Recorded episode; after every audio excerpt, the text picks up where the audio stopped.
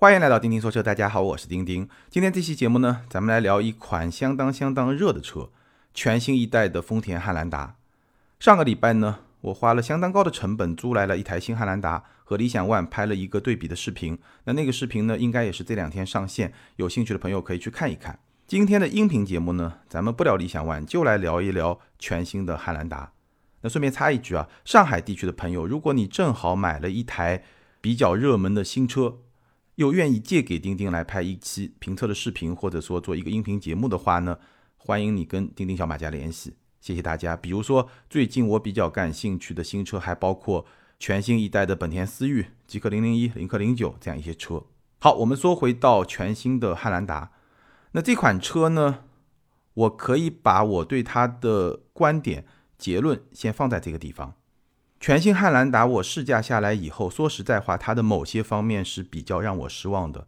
就我个人来说，我只用了三十秒钟，这辆车我只开了三十秒，我就把它从我个人可能的购车清单上划掉了，因为它的某些特点确实让我比较难接受。那具体是什么呢？我们待会儿会说。当然，我这么说并不代表说这辆车不值得推荐。还是那句老话，汉兰达能不能买，关键还是要看你的需求。因为不同人对车的需求会不太一样，他的感受会不太一样，所以我并不认为这台车对于所有人来说都不值得推荐，只是说对我来说，我已经把它从我个人可能的购车清单上去掉了。那事实上，上一代的汉兰达我自己还是比较喜欢的。我记得差不多是在六七年或者七八年之前吧，上一代的汉兰达刚刚上市的时候，我是在云南的丽江市的那个车。那辆车用上了 2.0T 的发动机之后，相比此前再早的那一代自吸的版本，确实动力表现会更好。而且那辆车呢，无论是乘坐空间的表现，还是储物空间的表现，都相当的不错。当然，上一代的汉兰达车长还是没有超过五米，这一代也没超过。所以呢，以我的标准来说呢，它并不是一台真七座的 SUV，它的第三排只能适应一些比较临时的中短途的使用的场景。但是在这么一种使用场景下，我觉得上一代汉兰达的表现还是不错的。所以呢，我当时的想法，如果我真的需要一辆七座 SUV 的话，汉兰达我是会考虑的。那个车的产品力非常的均衡，虽然缺少一些个性，缺少一些比较出色的驾驶的感受，但是呢，整体上来说，作为一台家用的七座 SUV 来说的话，我觉得上一代汉兰达我是比较满意的，而这一代汉兰达呢，确实有些地方会让人失望。当然，另外一些地方呢，它也有非常明显的进步。那具体是哪些地方呢？我觉得接下来我就跟大家好好展开来聊一聊我的感受。全新一代的汉兰达可能是最后一代的神车，凭借着前几代产品积累下来的口碑的红利。它应该还是会卖的不错，包括最近这段时间也是在终端会有一些变相的加价的现象出现。这辆车我相信还是能够卖好，但是有可能，非常有可能它会是最后一代神车汉兰达。好，那我跟大家来分享一下我试驾这台车的方方面面的感受，以及我为什么会有刚才那么一个结论。我们先来说这辆车的亮点，我觉得这辆车的亮点我大概可以概括为。以下的几条吧。首先呢，就是第一排和第二排的实用性表现依然非常非常的出色。第一排和第二排它的乘坐空间都非常的宽裕。当然了，这种七座 SUV 第二排的座椅肯定是可以前后移动的。那这台车呢，座椅前后移动的这个范围非常非常的广。好处是什么呢？好处是一方面，当第二排座椅移到最靠后的这么一个位置的时候呢，它可以提供非常宽裕的第二排的乘坐空间。而且，当你要进出第三排的时候呢，你把座椅移到最靠前的那个位置，你上下车进出第三排的这个空间是非常非常宽裕的。所以这辆车呢，第一排、第二排的乘坐的空间非常的宽裕，而且呢，储物空间也非常非常的丰富。它保留了上一代汉兰达有的那个中控台下方的储物长条，而且呢，现在这个储物长条呢被分成两部分，中间中控台下部有一条。然后呢，副驾前方有一条，这两条其实是连为一体的，但是呢，又相对独立的两条，因为中间那部分呢，它没有那么的顺畅，它是会往上抬一抬。所以呢，左右两部分实际上也是连通的，但是呢，你放东西的时候呢，又会相互不干扰，这是非常实用的这么一个储物的设计。上一代汉兰达也有，那这一代汉兰达呢得到了保留，非常好的一个设计。然后它的杯架前面是有一个储物格的，然后有两个比较大的杯架，有一个超大的中央扶手箱。这个中央扶手箱，我的感觉啊，你放农夫山泉那种小瓶装的矿泉水，基本上放个八瓶、十瓶，甚至十二瓶都是有可能的，非常大的一个中央扶手箱，所以。前排的储物空间的表现非常的好，第一排和第二排乘坐空间的表现非常的好。整体上来说，这辆车第一排、第二排的实用性表现非常的好，这个是它一个非常鲜明的亮点。第二个亮点呢，就是动力输出非常的平顺。我们知道，全新一代的汉兰达现在不再用 2.0T 发动机了，它用的是丰田很多车上都会用的一套混动系统，2.5的自然吸气发动机，这个是一百四十一千瓦。加上两台电机，前电机是一百三十四千瓦，后电机是四十千瓦。那整个系统的最大功率是一百八十三千瓦，二百四十九马力。这套动力系统，它动力输出确实非常非常的平顺，而且呢，中低速条件下动力响应也会更好，毕竟是电机在帮助发力，所以整个动力的这种平顺性。中低速条件下动力响应性都是非常不错的，甚至中低速条件下动力的响应性，我觉得会比上一代的 2.0T 更好，整个动力输出也会更加的平顺。只不过呢，高速情况下，你跑高速一百公里每小时的车速以上，它的后劲相比 2.0T 呢稍微会弱一点。但整体来说，这套动力系统动力的这种响应性，它的表现，我觉得也是这辆车一个非常鲜明的亮点。那第三个亮点呢，还是这套动力系统。非常非常的省油，我在几天的试驾过程中呢，全程表显的油耗是百公里六到七个油，而且大家知道，像我们这种试驾，可能时间也不是很长，就几天的时间，但是呢，为了去体验这辆车在各种工况下的表现，其实会有一些激烈驾驶，地板油比较激烈的驾驶，这种体验的过程都是有的。在这种情况下，全程的油耗百公里六到七个油，真的是非常非常的低的一个油耗。所以这个点呢，我觉得对于使用的成本来说还是非常有利的。接下来一个亮点呢，就是这辆车的底盘的表现。TNGA-K 平台，TNGA 架构下的一些车型，丰田车底盘的表现确实都有非常长足的一些进步。那在汉兰达上也是有非常明显表现的。上一代的汉兰达其实它的操控的感受，我刚刚也提到了，是我不太满意的一个部分，会比较忽悠。而新款的汉兰达整个底盘给你的感觉呢，就是。首先，它会更加的扎实，整体感更强，而且呢会更加的有韧性。它这个底盘当然还是偏舒适的调教，是比较软的，然后呢滤震效果也是不错的。但是呢，它在经过比较大的路面坑洼的时候，首先感觉很扎实，其次呢它是有点韧性的，就是说它一方面保证了比较好的滤震的效果，给你感觉比较扎实，但另一方面呢又不会给你很松散的感觉，就是你过一些烂路的时候不会有那种。好像悬架抓不住的那种感觉，车辆有很多的抛跳啊、弹跳啊，很散的那种感觉不会。它整个底盘呢偏软，但是呢又比较扎实，而且呢让你感觉是比较紧致的，比上一代汉兰达的底盘会让你感觉更加的紧致。包括说它在操控的过程中，它的侧向的支撑也会更好，它的操控响应是比较快的。虽然说这辆车车长接近了五米，很大的一个 SUV。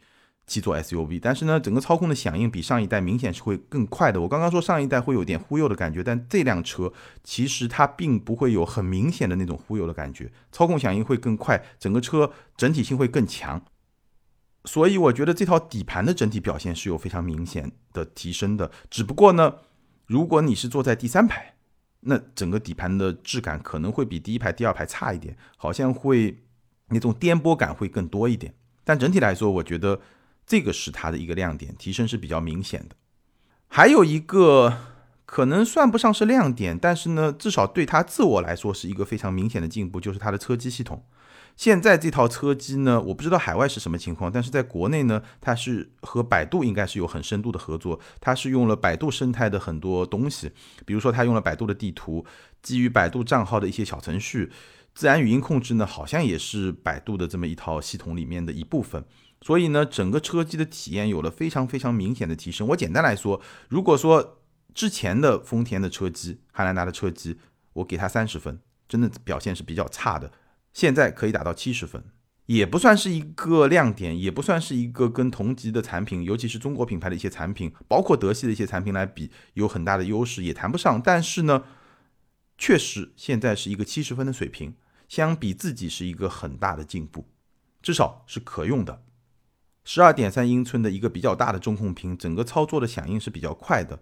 只不过呢，这个屏幕它依然是那种蓝色底的这么一个色调，所以整体的感觉不是很高级的那种屏幕。包括它的倒车影像的画质也是比较差的。但是呢，整体的操作体验相比自己是有非常明显提升的。这个呢，我觉得对他来说可能算是一个小小的亮点。不过呢，在同级来比的话呢，算是一个正常的水平。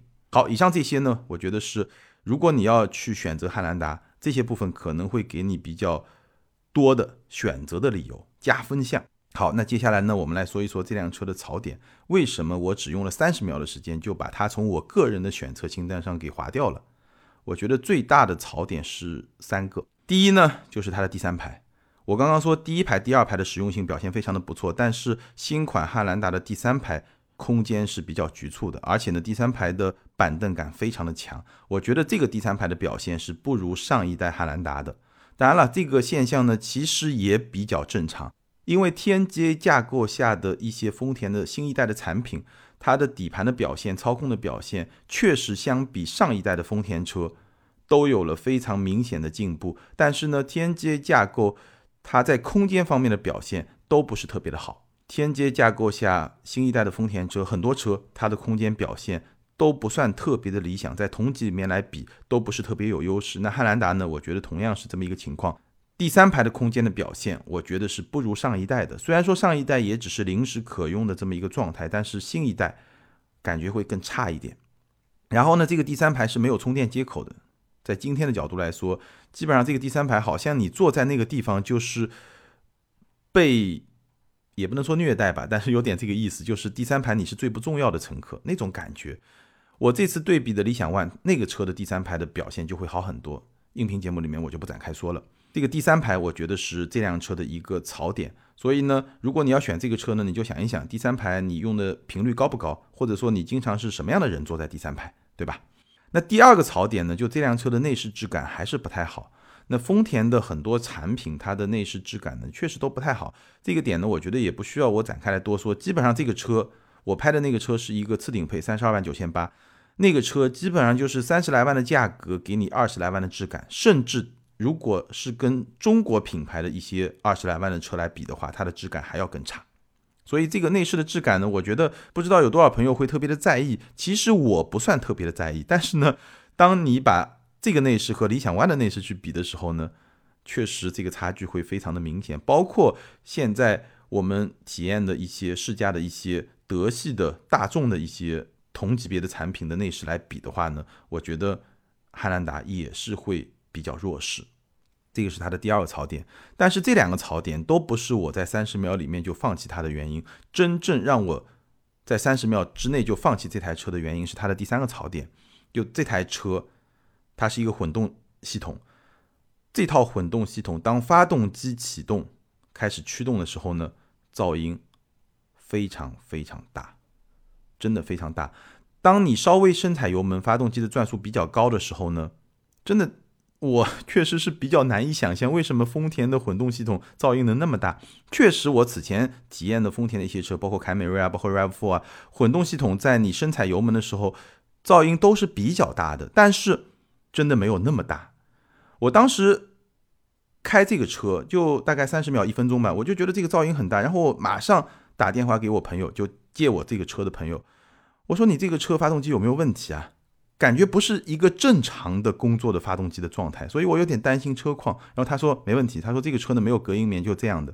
后来我看了一下，这个车其实是有隔音棉的，但是呢，发动机的噪音真的很大。后来我在拍对比的过程中，我发现这辆车。无论是在怠速的过程中，还是在行驶的过程中，它的发动机的噪音都比理想 ONE 要大很多。我们知道理想 ONE 的静音表现其实也只能算是一个一般的水平，顶多顶多算是一个中上水平吧。理想 ONE 的发动机那个叫增程器的噪音也是被很多用户会诟病的一个点，但是汉兰达跟它来比的话，要差很多很多。就我觉得如果你对这个车感兴趣，你可以去 4S 店试驾的时候深踩几脚油门，你听听那个声音，你能不能够接受？反正对我来说，我觉得不太能够接受。其实我是一个对 NVH 表现不算特别敏感的人，因为大家知道我拥有过的那些车，飞度对吧？本田哎这个本来就很吵，上一代的宝马三系，我觉得它在静音方面的表现。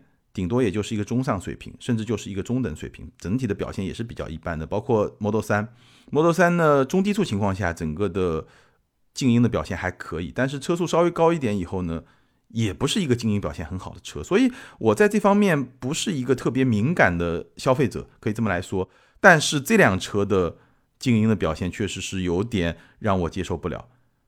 我基本上想了半天啊，我觉得这辆车可能是我体验过的三十万级别最吵的车。不算是最吵的唯一的话，至少也是最吵的三辆车之一。这个表现真的很难理解啊！丰田为什么会把汉兰达这么重要一辆车，它的静音表现做成这样？那希望后期这个产品在整个生命周期更新的过程中呢，能够在这方面有一个非常明显的提升。我觉得这个点可能对于某些用户来说，它已经不再是槽点，它是一个黑点，可以让它 pass 掉这台车的这么一个点。那。如果说丰田能够在后期这个点上有所提升的话，那我觉得这个车的产品力可能还会有进一步的提升。好，那以上呢就是说了它的最重要的三个槽点：第三排的空间表现、内饰的质感以及发动机的噪音。那接下来呢，我们来说一个点，就是这台车的四驱。我们知道全新汉兰达它因为都是混动系统，所以它的四驱呢叫 E4。那这个四驱呢？它的前轮是一个发动机加一个前电机，后轮是一个后电机。后电机我刚刚说了四十千瓦，这个动力是比较小的。所以这套四驱系统呢，其实我本来是不打算跟大家说的，因为就是一个城市取向的 SUV，一个四驱，对吧？就是提升一下恶劣天气下的行驶的安全性，包括一些轻越野的路况就 OK 了，它是能做到的，没必要展开来说。但是呢，我最近注意到，可能有一些同行。在聊这个四驱的时候呢，提出了一些观点，而这个观点呢，在我实际试驾验证过程中呢，我发现不太对，所以呢，我觉得有必要在节目里面跟大家来解释一下。那有一些同行，我看到这样一个观点，就是说，汉兰达的这套四驱，为了去提升它的脱困能力，它大幅的放大了后电机的扭矩，所以呢，导致后电机在四十公里每小时的车速以上是没有办法工作的，也就是说。这套四驱，它为了去提升它的脱困能力，它把整个的扭矩的放大的倍数做得很大。但是呢，扭矩放大的倍数做得很大以后呢，就导致后电机没有办法去支持比较高的车速。也就是说，后电机在车速超过四十公里每小时之后，它就没有办法去工作了。车速超过四十公里每小时之后，这辆车就变成了一个两驱车，所以这是一个假四驱。具体的里面的一些技术细节，我就不跟大家来说了。那我呢？在自己的体验之后呢，我觉得这个说法是不对的，有一些认知需要跟大家来更新一下。这台车的后电机四十千瓦，一百二十一马力，应该说从动力储备上来说呢是比较低的。因为你去看很多像理想 ONE 啊、领克零九啊这样一些车，它后面这个动力远远都要超过四十千瓦，基本上是在一百千瓦以上，这个肯定有的，否则你这个四驱的能力就不会很强。那在这种前提下，如果它又要提升，脱困的能力的话，那它只能说我把扭矩的放大的倍数提升，什么意思呢？就是说电动机也好，发动机也好，它的扭矩表现和你最后在轮上，在车轮上实现的扭矩是两码事儿，它是可以放大的，通过差速器它是可以放大的，所以这个设定就决定了它实际在轮上可以给你的扭矩。那你倍数大了以后呢？扭矩是能放大，但是呢，你就没有办法去支持比较高的车速，大概是这么一个比较简单的逻辑。那我自己试驾以后呢，我专门去验证了一下这个说法，我发现啊，这套四驱直线行驶正常行驶的话，确实你一点点给油门，它的后电机在车速超过四十公里每小时之后，它是会退出这个驱动的，但是仅限于直线行驶。如果你是全油门，那么大概会在车速六十到七十公里每小时以上，后电机才会退出。也就是说，如果你是全油门的话，四十到六十、四十到七十这么一个车速区间，后电机仍然会参与驱动的。如果你是在弯道里面给油，哪怕车速到八十九十公里每小时，后电机仍然是可以参与工作的。那这个就说明什么呢？其实我没有很越野的状态下去验证它的越野能力，包括它这个扭矩放大的能力有多大。但是呢，就我比较简单的日常驾驶的体验，我就可以得出一些比较初步的结论，或者说比较初步的推论吧。首先呢，这台车后电机的扭矩放大倍数不会很大，否则它不可能在八十到九十公里每小时这么一个车速下继续能够去参与工作。所以呢，我相信这套四驱系统它的越野能力不会很强。这个也不是这辆车它主要的使用的场景，对吧？然后呢，这套四驱在日常驾驶过程中，我觉得它不是假四驱，它是一个真四驱。它对于提升驾驶的安全性是有效的。我说了，当你在弯道里面要去给油的时候，它的后电机是可以在比较高速的情况下仍然参与驱动，有动力的。所以呢，如果你在雨雪天气比较恶劣的天气下，你在弯道里面要去操控，对吧？车子有失控危险的时候呢，它其实是能够帮到你的，它还是能够表现出至少一定的四驱车的这种特性。当然，这套四驱系统相比此前的基于 2.0T 的这个传统的四驱来说，我相信它的越野能力是会更弱的，但是呢，你也不能说它就是一个假四驱，它还是一个真四驱。它从安全驾驶的角度来说，我觉得在恶劣天气下，它还是可以帮到你的。这是一个四驱，不是一个两驱。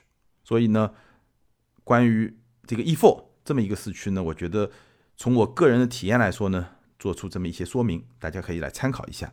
那如果有机会你去做一些越野的体验呢，当然能够更加的说明问题。但是我还是那个观点，我认为汉兰达这个车，它的四驱，它整个车的定位定调，它就不是去做越野这件事情的车，好吧？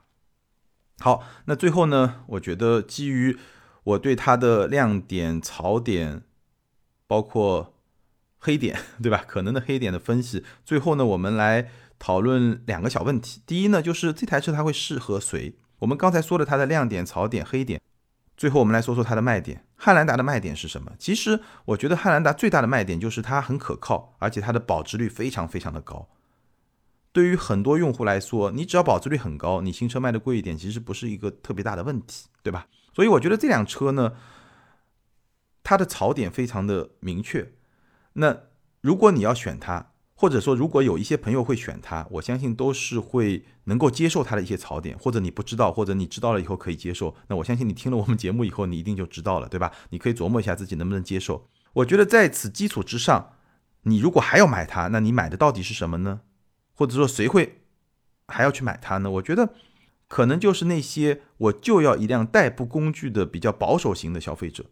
可能他对车的理解就是，我不需要你很丰富的功能，我不需要你很智能化，但是我要你可靠，我要你做一个代步工具，非常的好用，对吧？那这样一些消费者呢，我觉得这个车呢还是可以选的。它虽然有明显的槽点，但是如果这些槽点你不是特别在意，你对发动机的噪音不是特别的敏感，或者说特别不敏感，你对内饰的质感也没有什么特别高的要求，可能你家里还有几台豪华品牌的车，对吧？或者一台吧。那你觉得这台车我就是把它当代步工具来用，当工具车来用，那我觉得也没问题。但是呢，我还是建议你去开一开，看看我刚才说的它的几个缺点，你能不能够接受？那第二个小问题呢？其实我觉得今天中国市场七座 SUV 的市场格局，可能和六七年前、七八年前上一代汉兰达推出的时候已经不太一样了。有几个不一样的，第一呢，就是。今天市场上可以选择的同级别的优质的产品更多了，对吧？理想 ONE，包括领克零九，我还没有开过，但是从已经能够看到的一些评价来说，至少领克零九也是一个相当有竞争力的产品。整个市场的竞争会更加的激烈，包括说汉兰达自己，对吧？它还有一个兄弟车型皇冠陆放，所以呢，上一代产品因为 2.0T 发动机产能有限，所以导致它整个产品周期它的产能都没有彻底的释放。所以它永远是处于供不应求。但今天来看，无论是它自己二点五混动这套系统，产能好像就没有那么的局促。包括说它有皇冠陆放兄弟车型，包括说别的一些产品的这种竞争环境都变了。所以今天的市场条件下，我的观点，汉兰达同级老大的位置仍然是可以保住的，它依然是这个级别。